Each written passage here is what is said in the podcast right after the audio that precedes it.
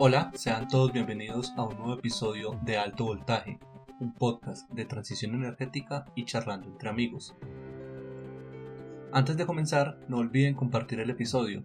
Estamos en sus plataformas de podcast favoritas, como es Spotify, Apple Podcast, Anchor y Google Podcast. Y nos pueden enviar sus comentarios y sugerencias a nuestro correo altovoltajepodcast.outlook.com. Con más de 200 años de historia, la industria de petróleos se ha encargado de tres actividades, extracción, transporte y refinación. Estas se realizaban sin pensar mucho cuál era el impacto que se estaba teniendo en el medio ambiente o la destrucción de ecosistemas. No fue sino hasta mediados del siglo XX cuando se empezaron a incorporar las licencias ambientales y las compensaciones forestales. Pero, ¿es esto suficiente para cuidar el medio ambiente y las metas que se tienen de cambio climático? Ecopetrol, la industria de petróleos más grandes de Colombia, piensa que no lo es. Por eso se ha colocado una meta bastante ambiciosa para el 2050 y es ser carbono neutro en todas sus actividades, tanto el alcance 1, alcance 2 y alcance 3. Para entender un poco más de este tema, hoy tenemos al ingeniero César Buitrago. Él es líder de cambio climático para Ecopetrol desde hace más de 10 años. Él es ingeniero civil con maestría en medio ambiente y también se ha desempeñado en cargos como subdirector de estudios ambientales del IDEAM y director ambiental sectorial del Ministerio de Ambiente. César, ¿cómo estás? Muchas gracias por aceptar la invitación a este podcast Alto Voltaje. ¿Cómo va todo? Muy bien, a ver, muchísimas gracias por invitarnos, muy, muy buenos días. No, muchísimas gracias a ti por venir. Realmente este es un tema que, no, que pues por lo menos a mí me apasiona bastante. Y sobre todo de que veo la responsabilidad que tiene una compañía de petróleos al tener unas metas de descarbonización para el 2050. Entonces, para ponernos un poco en contextos y a nuestra audiencia en Latinoamérica que entienda, nos gustaría saber quién es Ecopetrol y por qué apostar a la, neutralidad de carbono? Eh, pues, pues Ecopetrol es la compañía más grande de petróleo de Colombia, ¿cierto? Es una compañía que tiene, que maneja con sus eh, afiliados, con sus empresas eh, asociadas y afiliadas, todo lo todos los tres segmentos de la compañía, en lo que tiene que ver con producción, con el tema de refinación y con el tema de transporte. Entonces, digamos que, que desde el punto de vista de, de sostenibilidad, de la estrategia de sostenibilidad, pues un aspecto muy importante para la compañía y sobre el cual ha priorizado sus acciones. Eh, el año pasado, Ecopetrol hizo una, una identificación a través de un ejercicio de, de, digamos, de cuantificar o de identificar esos elementos materiales sobre los cuales debería, debería trabajar. Identificó 28 elementos eh, materiales que tienen impactos significativos, positivos o negativos en la capacidad de generar valor para la compañía y a partir de esa identificación hizo una categorización en cuatro categorías definiendo eh, elementos eh, excepcionales, destacados, diferenciados y de cumplimiento. Uno de los elementos excepcionales y sobre los cuales eh, pues Ecopetrol eh, quiere ser destacado a nivel mundial es el, digamos, el, el elemento cambio climático. Definió, como decía, en esos excepcionales tres temas, cambio climático, gestión integral del agua, desarrollo territorial. Y ese excepcional lo que busca es eh, destacado y ser reconocido en el mundo por la generación de mejores prácticas.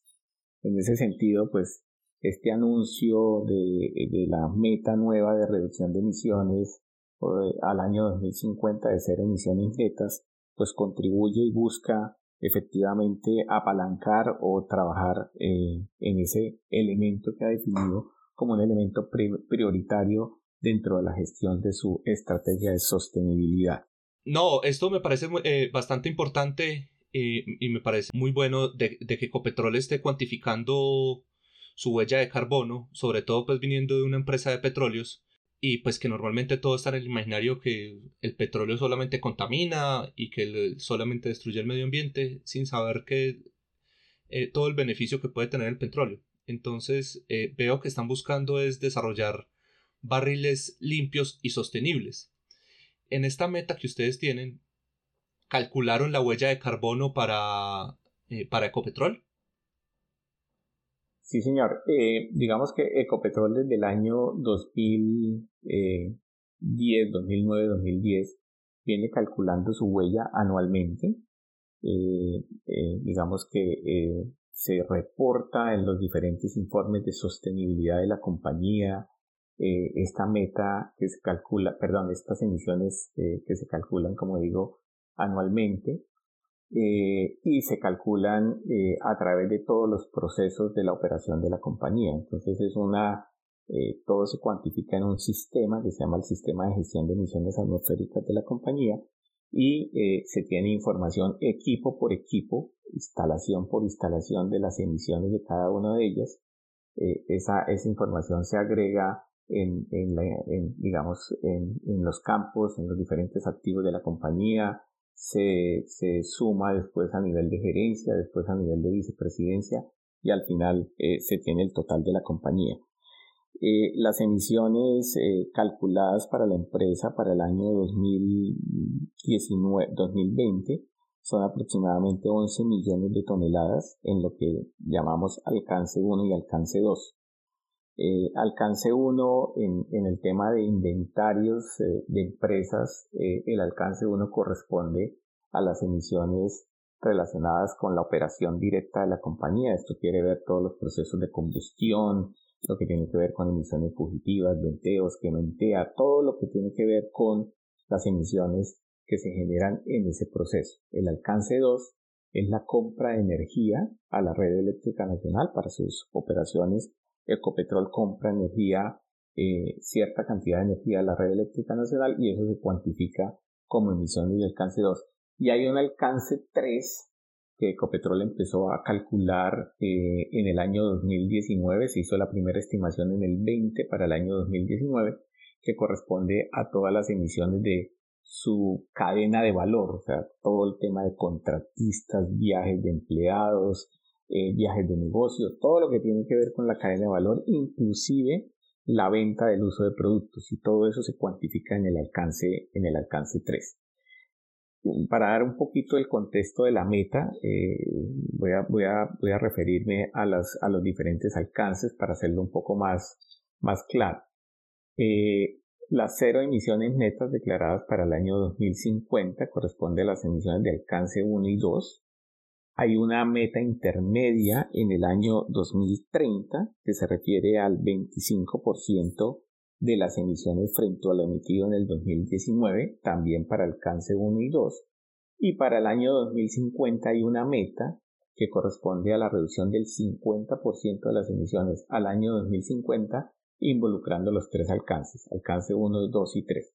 Con eso, digamos que se completa eh, metas asociadas a los diferentes alcances y a las diferentes mediciones que se hacen en los inventarios eh, por parte de las diferentes empresas. Normalmente uno siempre hace para cálculo de huella de carbono alcance 1 y 2 y el alcance 3 es bastante exigente y es muy bueno de que ustedes se estén exigiendo hasta allá y buscando realmente cuál es el impacto que hace eh, los productos que ustedes, que ustedes generan y cómo es el uso final que se les da. En especial yo quería volver al tema del alcance 1 y al ser eh, las exploraciones que hacen y cuando están perforando los pozos, uno de los mayores eh, contaminantes son las emisiones no controladas. ¿Qué tanto porcentaje son esas emisiones no controladas de los pozos? Pues digamos que todas las emisiones están contabilizadas dentro del inventario. Eh, digamos que por tipo de fuente uno ahí contabiliza, como decía, las emisiones originadas eh, por, por todos los procesos de combustión. Todas las emisiones también se cuantifican las emisiones generadas por emisiones fugitivas y venteos. Eh, todo lo de quema en TEA también forma parte de las, del, del inventario. Entonces, eh, digamos que es un inventario, cuando hablaba del, del, nivel del inventario de Ecopetrol, es un nivel muy, muy detallado también, equipo por equipo. Más de 3.000 fuentes están dentro del inventario de gases de efecto invernadero de la compañía, por lo tanto, nosotros de alguna manera en el inventario conocemos este motor, eh, este pozo, cada uno de los elementos sobre los cuales podrían generar alguna emisión están incluidos dentro del inventario. Entonces, eh, es muy, muy, muy detallado el inventario. Es un nivel bottom-up, eh, de abajo hacia arriba, que como le digo, permite, pues, obviamente tener una certeza también sobre las emisiones que se están generando en cada uno de los procesos de la compañía.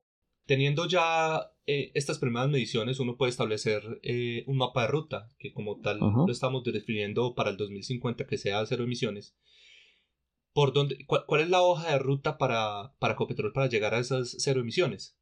Ok, digamos que la hoja de ruta planteada al 2050 tiene varios componentes. Primero, el tema de la cuantificación y el inventario. Entonces, eh, hablamos de una, digamos, un una actualización y una revisión permanente del inventario, cada vez mejorando los factores de emisión, mejorando las mediciones que se hacen, de modo que ese inventario siempre esté eh, al día, que tenga las, las mejores estimaciones posibles, hacer ese, digamos, esa estimación teniendo en cuenta los últimos estándares o las últimas recomendaciones internacionales.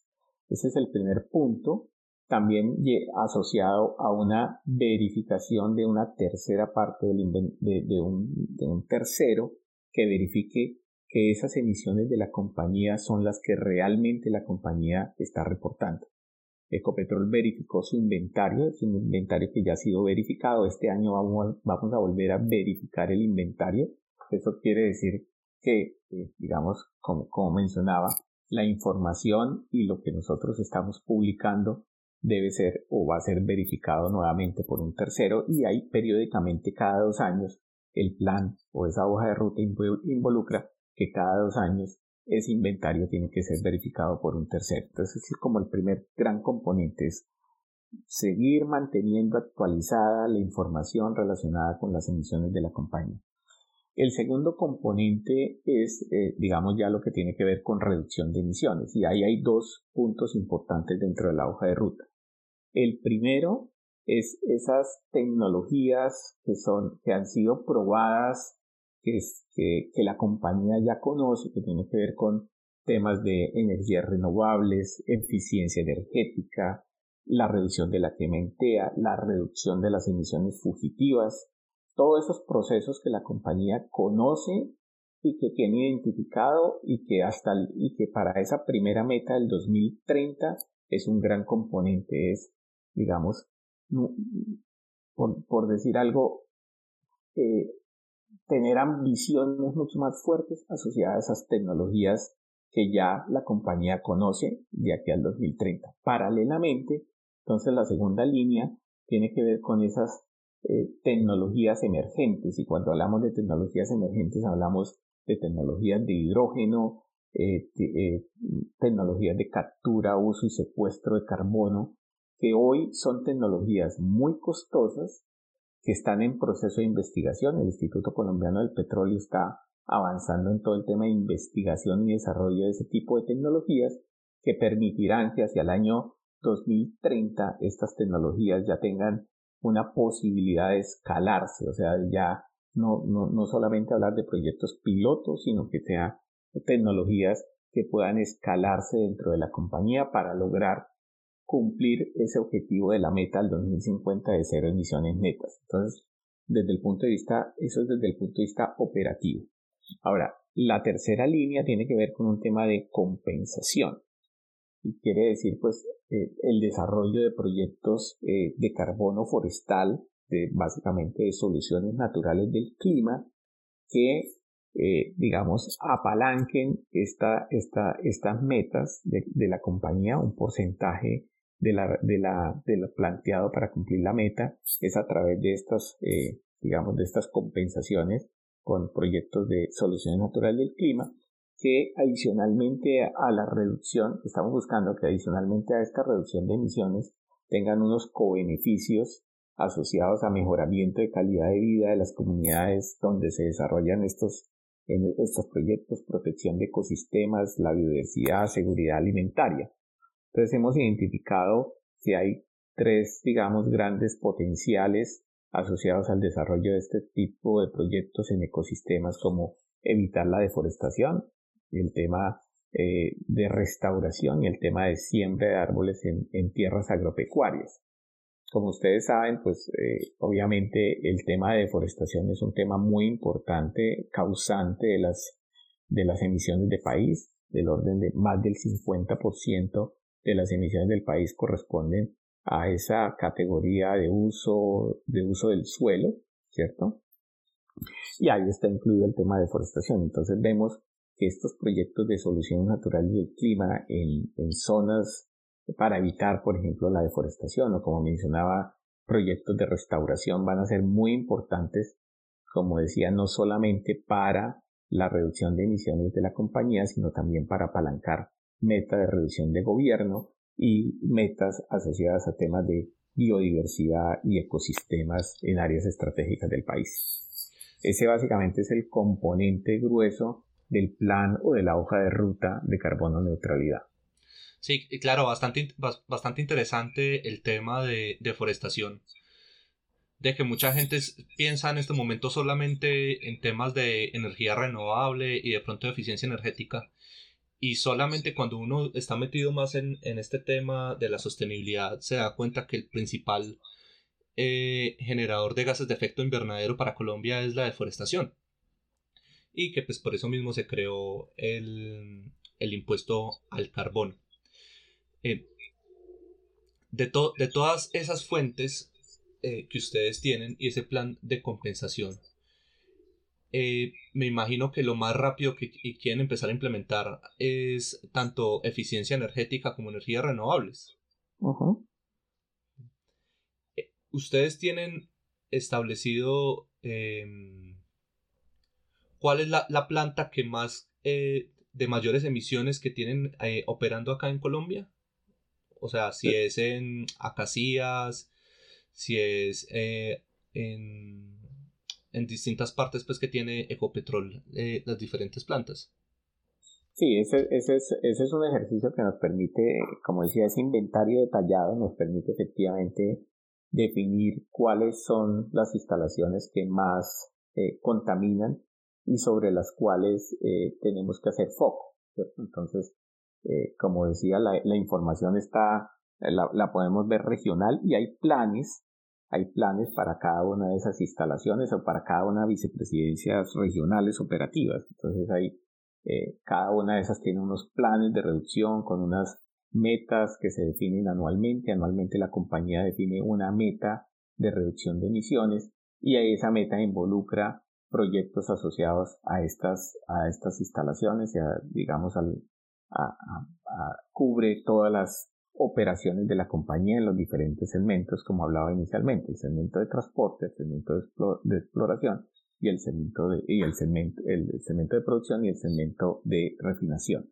Entonces, eso, eso digamos desde el punto de vista específico para cada instalación. Ahora, desde el punto de vista general, hay unas metas de mediano plazo que tiene la compañía en temas, por ejemplo, de mejoramiento de la eficiencia energética. Entonces, hay una meta de mejorar la eficiencia energética en el 3% al año 2022 con respecto a la línea base del 2017.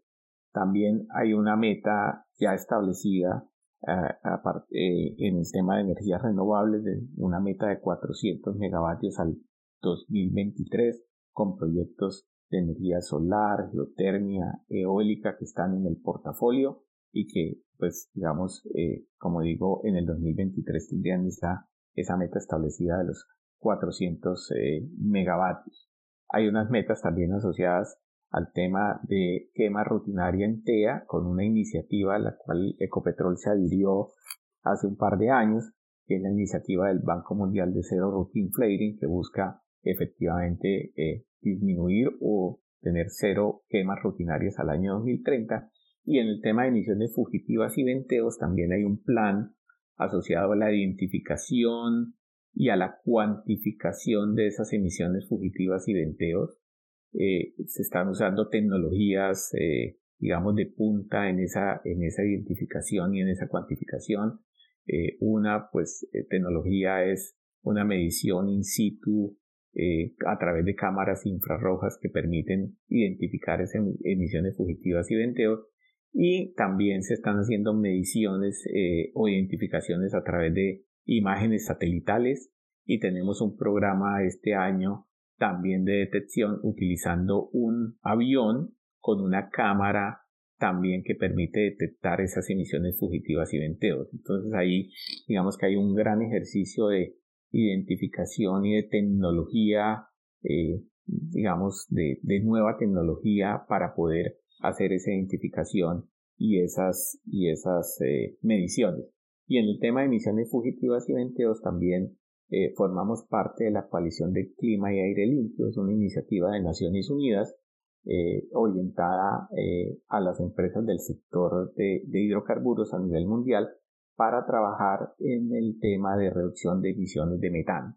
Entonces, todo ese componente de tecnología, todo ese tema de mediciones, in situ, utilización de imágenes satelitales, pues tiene que ver con eh, el tema, tiene que ver con la reducción de emisiones de metano.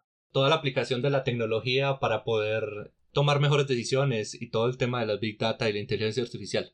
También pues cabe recordar para todos nuestros oyentes que el metano es más contaminante que el, que el CO2. Por eso es que normalmente utilizan las TEAs. ¿Me corrige César? ¿Sí es así?